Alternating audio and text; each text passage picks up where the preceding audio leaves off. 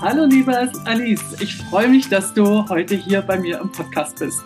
Ja, ich freue mich auch. Ich freue mich auch sehr. äh, du bist bei mir oder nein, ich wollte dich gerne einladen oder ich wollte dich gerne hier haben, äh, weil du für mich die Expertin für The Work bist. Und wir haben uns kennengelernt und du hast sofort ganz begeistert und ganz leidenschaftlich von Byron Katie erzählt und hast mir über deine Arbeit berichtet und äh, ich weiß, dass da bei dir immer so ein kleines Feuerchen angeht. Ja. und dass du gerne darüber redest. Und äh, deshalb Erzähl du mal bitte, was The Work ist und was das Geheimnis von The Work ist, warum das so wunderbar funktioniert und was dich daran begeistert. Ja, also ich habe ja mich seit ich, weiß ich nicht, Teenager bin oder ein bisschen später angefangen zu beschäftigen, immer aus Grund von Liebeskummer oder weil ich halt irgendwo angestanden bin im Leben, mich zu beschäftigen, wie ich denn besser damit umgehen kann, wie ich denn da rauskomme, wie ich ähm, besser werde im Umgang mit Problemen oder mit Überforderungen, auch in dem der emotionalen Extremzuständen. Ja. Und der Work ist für mich die Methode, also ich habe vieles kennengelernt, aber das ist für mich die Methode, um aus diesem Gedankenkarussell rauszukommen, um es zu bemerken, was ist es denn, was ich jetzt glaube oder denke, was ich, wie ich eine Situation beurteile oder was ich für Schlussfolgerungen auch ziehe und, ähm, und wie man da rauskommt. Also das ist so praktisch und einfach und jeder kann es erlernen und so wirkungsvoll. Also für mich hat sich mein ganzes Leben verändert. Seit es jetzt zehn Jahre her, dass ich es kennengelernt habe. Und ich bin nicht besonders konsequent normal, aber da habe ich nie wieder aufgehört, weil es einfach so gut funktioniert. Ja. Wie bist du denn zu The Work gekommen? Ja, das war ein glücklicher Zufall, wenn man an Zufälle glaubt, dass ich äh, von einer Patientin einen iPod bekommen habe, voll mit spirituellen Hörbüchern. Und ich war zu der Zeit in der Krise, weil ich äh, in einer unglücklichen Beziehung war und, und nicht gewusst habe, wie ich da rauskomme. Und habe mir dann von der Byron Katie dort drauf zufällig auch dieses Buch bei 120 Gigabyte, dieses Buch ausgesucht. Ja, ich brauche deine Liebe, ist das wahr? Heißt es, äh, mein Lieblingsbuch von ihr, wo es darum geht, was man nicht alles tun, um Liebe, Anerkennung und Wertschätzung zu bekommen. Wie wir uns verbiegen, wo wir nicht Nein sagen, was wir alles machen, ja, wie wir uns verstellen. Und im Grunde eigentlich, weil wir glauben, wenn wir so sind, wie wir sind, dann sind wir nicht liebenswert oder nicht gut genug oder nicht, ähm, kriegen nicht den Mann, den wir wollen oder was auch immer, ja. Und das war für mich so ein, ähm, eine, äh, ein erhellendes Buch. Ja, ich habe mir am Montag gedacht, das ganze Wochenende habe ich mir das angehört. Ich habe jetzt überhaupt alles verstanden. und das war natürlich nicht so, aber momentan ist mir vorgekommen Wahnsinn. Ähm, und habe dann gegoogelt und drei Monate später war die Byron Katie in der Nähe von Köln in Deutschland für ein neun Tages äh, School for the Work und da war ich dann gleich. Also und Hast du sofort einen, einen Workshop äh, gebucht oder war das ein, eine Show? Was war denn das? Es ist ein neun Tages Seminar, wo man von früh bis spät workt mit ihr. Mhm. Also sind ungefähr drei bis 400 Leute gewesen. Also jetzt weiß ich nicht, ob sie noch nach Europa kommt, weil sie ist jetzt auch schon über 80 und das ist ja wahrscheinlich zu anstrengend. Aber ähm, da habe ich das Gefühl gehabt, man nimmt jedes Thema, das man irgendwie hat, also es war so themenspezifische Tage, ja, über was habe ich für Gedanken, über Geld, übers Essen, über die Liebe, über mich, über die anderen, über den Körper und so weiter. Ja. Raus, schaut sich an, was man darüber denkt und tut dann nur wieder das rein, was man denn wirklich glauben will, ja. Also was dann eben eher positiv äh, motiviert und auf jeden Fall was näher an der Wahrheit ist.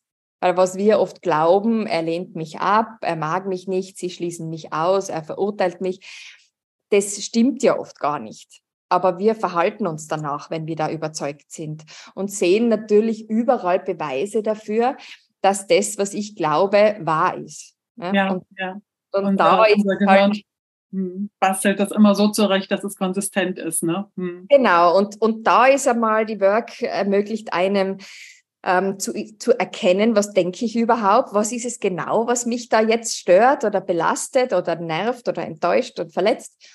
Ähm, und dann schaut man genau hin, was ist jetzt wirklich wahr. Ja? Ist es wirklich die einzig möglichste Version der Wahrheit oder könnte es vielleicht noch andere Perspektiven geben? Und wir schauen uns das einfach an von allen Seiten. Wir müssen uns jetzt nichts schönreden, sondern wir schauen nur noch mal genau hin auf solche Situationen und erkennen dann wahrscheinlich, dass andere Schlussfolgerungen genauso stimmen könnten, wenn nicht sogar wahrscheinlicher sind als das, was ich ursprünglich gedacht habe. Ja? Kannst du so ein, ich sag's mal, äh, anonymisiertes Beispiel bringen? Also, du hattest jetzt schon so den Liebeskummer angesprochen. Genau. Ich habe Liebeskummer. Ja, na, ich habe mir damals zum Beispiel gedacht, ähm, ich komme da nicht raus aus dieser Beziehung. Ja, ich war total unglücklich, aber ich habe geglaubt, ich komme da nicht raus.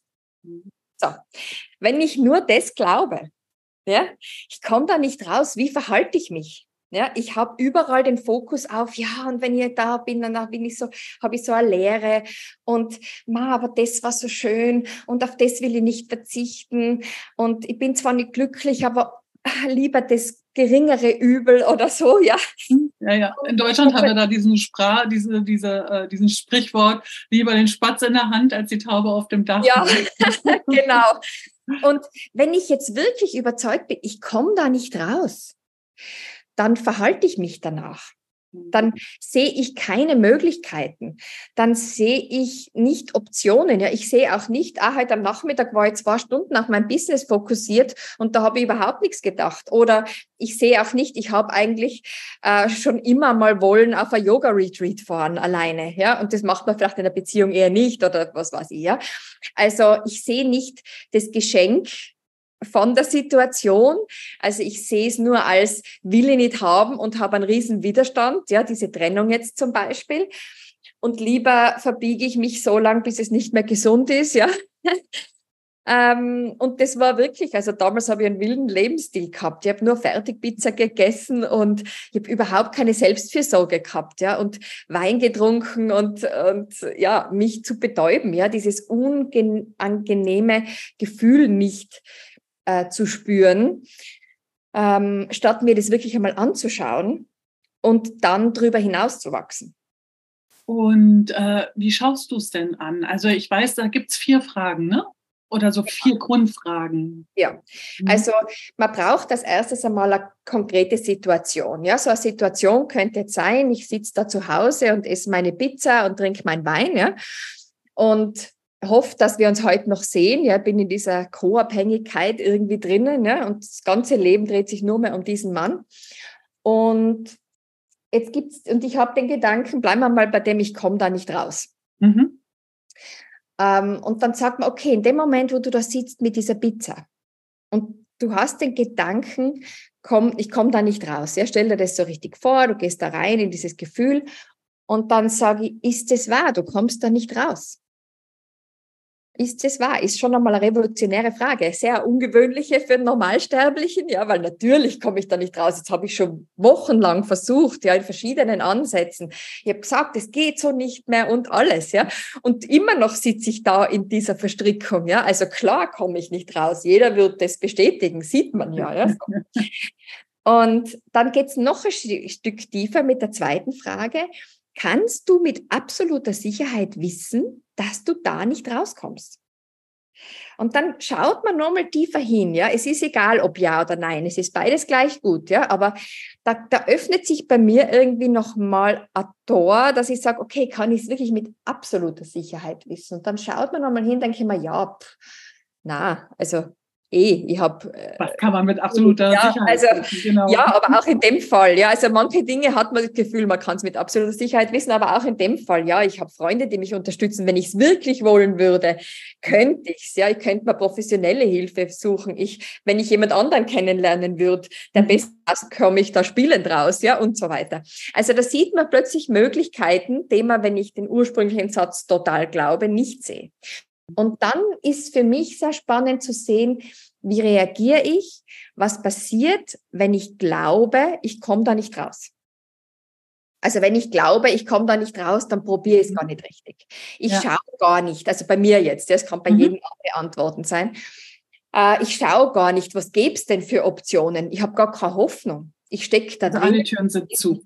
Sumpf, ja, und ich drehe mich in, ich komme da nicht raus, ich komme da nicht raus, ich bin das Opfer, ich bin hilflos, ich habe plötzlich überhaupt keine Ressourcen mehr, die ich ja eigentlich habe, wenn ich mich schon ewig mit Persönlichkeitsentwicklung äh, beschäftige. Ich habe keine Ideen, wer mir da helfen könnte.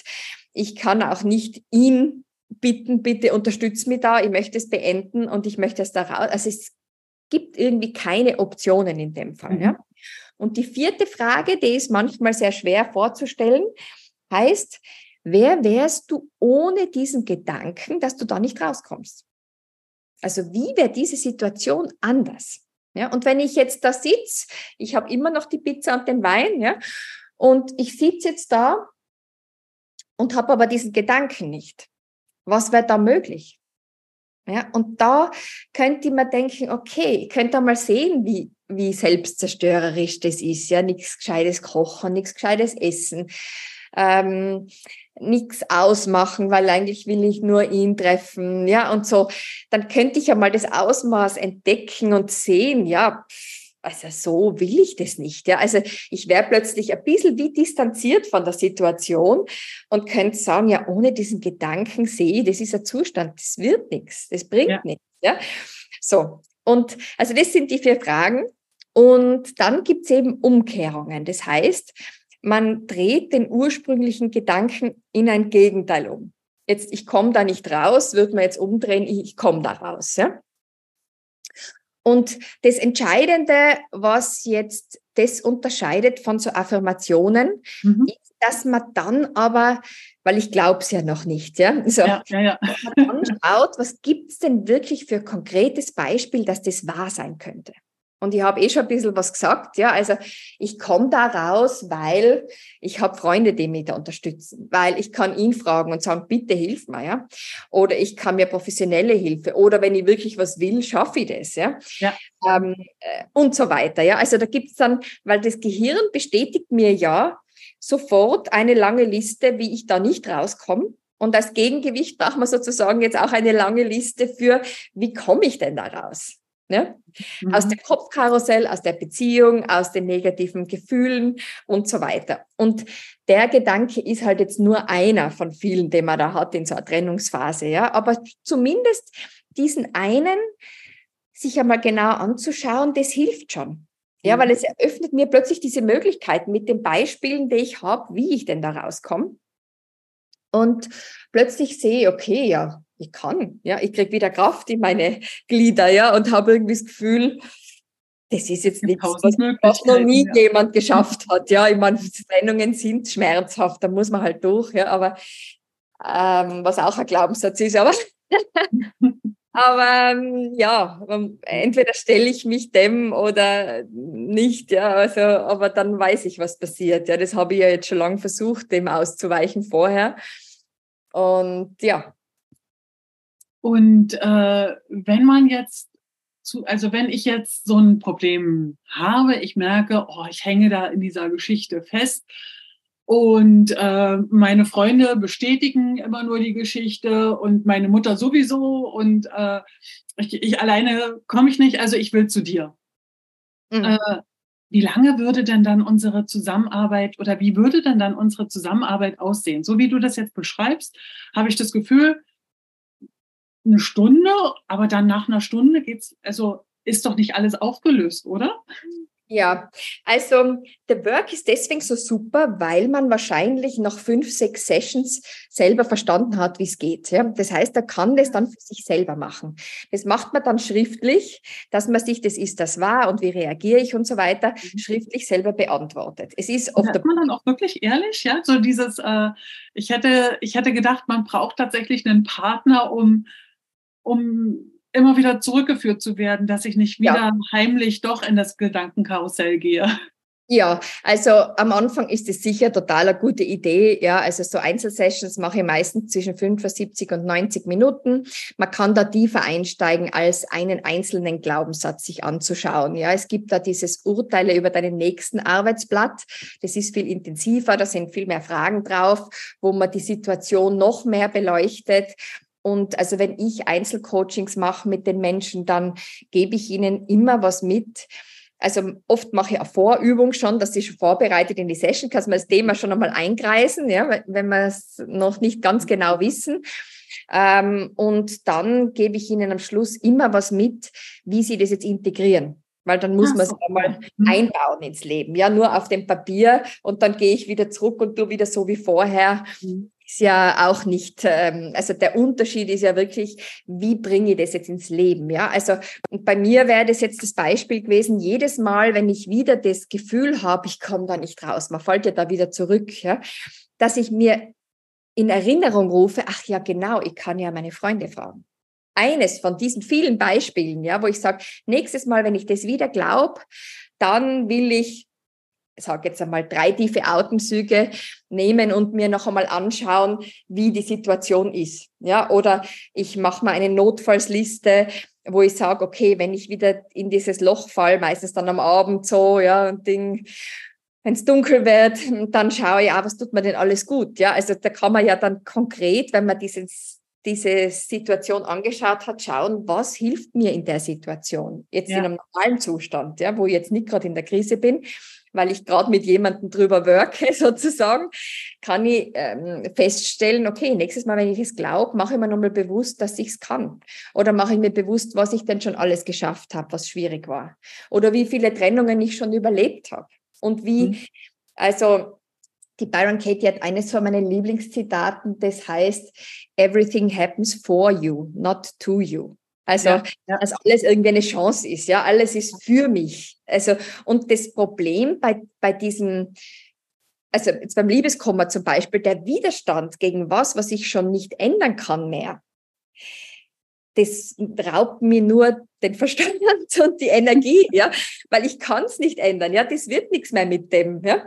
Mhm. Aber ähm, was ist das für eine Chance für mich? Aha, was habe ich? Und auch wenn es nicht meine erste Wahl war, ja, aber trotzdem da drinnen ist vielleicht die Chance, aha, jetzt kann ich mir noch einmal eine Wohnung neu einrichten, so genau wie ich es will. Ich liebe, ja, genau. liebe das. Ja.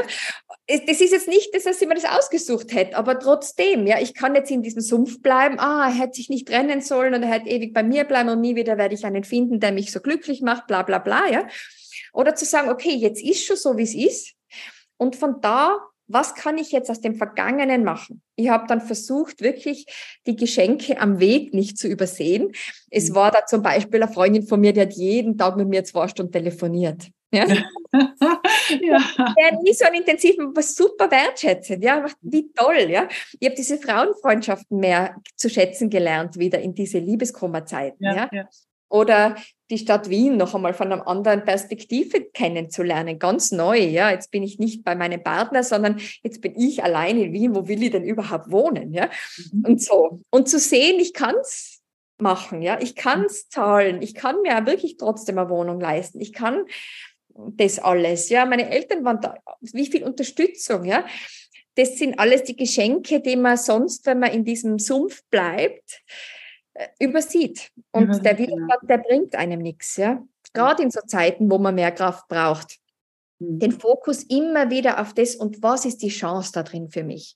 Was ist das Gute dran? Trotzdem das jetzt furchtbar ist, das kann man jetzt anwenden auf einen Unfall, auf einen Todesfall, auf eine Diagnose, auf was auch immer. Wenn ich es ändern kann, kann werde ich es eh ändern, ja. Aber wenn ja. ich es nicht ändern, ich habe den Job verloren, was soll ich da jetzt ewig hadern, hätte ich doch nicht und hätte ich doch mehr. Hm. Hm. Ja, bringt nichts, genau. Bringt nichts, ja. Also schon die durch die Emotionen durchgehen, die sind ja auch wichtige Wegweiser. Aber ähm, jetzt bei der Trennung damals habe ich mir gedacht, okay, jetzt weiß ich ganz genau, was ich nicht will. Jetzt weiß ich, was mir in einer Beziehung wirklich wichtig ist. Ja? ja. Das merkt man ja, man nimmt ja vieles für selbstverständlich, solange man es hat. Und dann hat man den nächsten Partner und der hat andere Qualitäten, aber manches nicht. Da denkt man, ah ja, aber Zuverlässigkeit und Ehrlichkeit und Transparenz wäre mir schon wichtig, ja. Mhm. Ein Must-Have, so, ja. Und äh, ja, also dass man einfach diese mhm. Schwierigkeiten ähm, nicht als Drama so sehr nutzt, sondern als Challenge, als Herausforderung, ja. als ja, jetzt ist es gerade schwierig und ich weiß, ich werde es irgendwann überleben und ich werde es überstanden haben und dann bin ich stärker als zuvor. Mit The Work kann also die Lebenskrise bzw. die Sinnkrise ein Sprungbrett in eine schöne Zukunft werden. Wenn man die Geschenke am Wegesrand, wie Alice so schön sagte, ähm, erkennt oder lernt zu erkennen. Im zweiten Teil unseres Gesprächs wird Alice noch mehr über Ausbildungsmöglichkeiten sprechen und auch mehr über Anwendungsmöglichkeiten von The Work. Und natürlich wird sie auch verraten, wie man mit ihr zusammenarbeiten kann und wie man mit ihr in Kontakt treten kann. Also freue dich auf den Teil 2 und wir hören uns wieder. Mach's gut und hab eine schöne Zeit.